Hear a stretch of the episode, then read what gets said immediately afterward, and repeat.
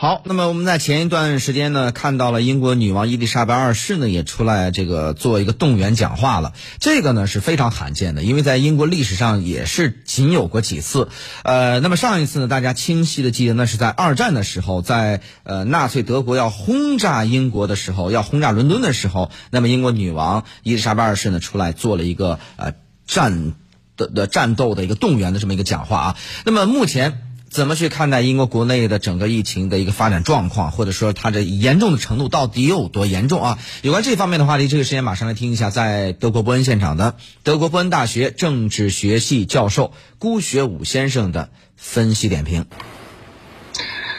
这个英国的情报，刚才这个何律师已经分析的比较透彻哈，我觉得这个。呃，从历史的角度看，哈，这个英女王能够站出来，这个发表这个对全国这个老百姓的讲话，是非常呃一个。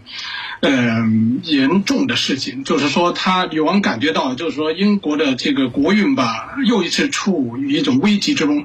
现在实际上在世界上只有两位老人吧，有这个资格来发表这个讲话，一个是这个昨天美国前国务卿、国家安全事务助理基辛格博士发表一篇文章，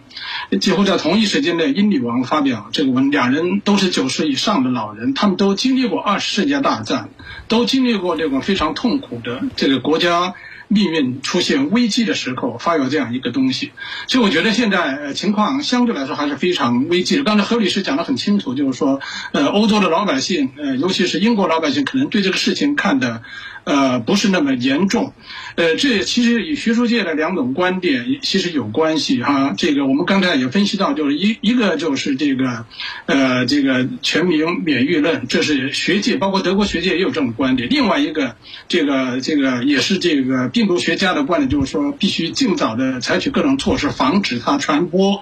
在德国现在的方法是基本上采用了第二种方案，就是介介乎于中国和美国、英国之间的一种方法，就是稳扎稳打、步步为营，就是科学指导、灵活机动。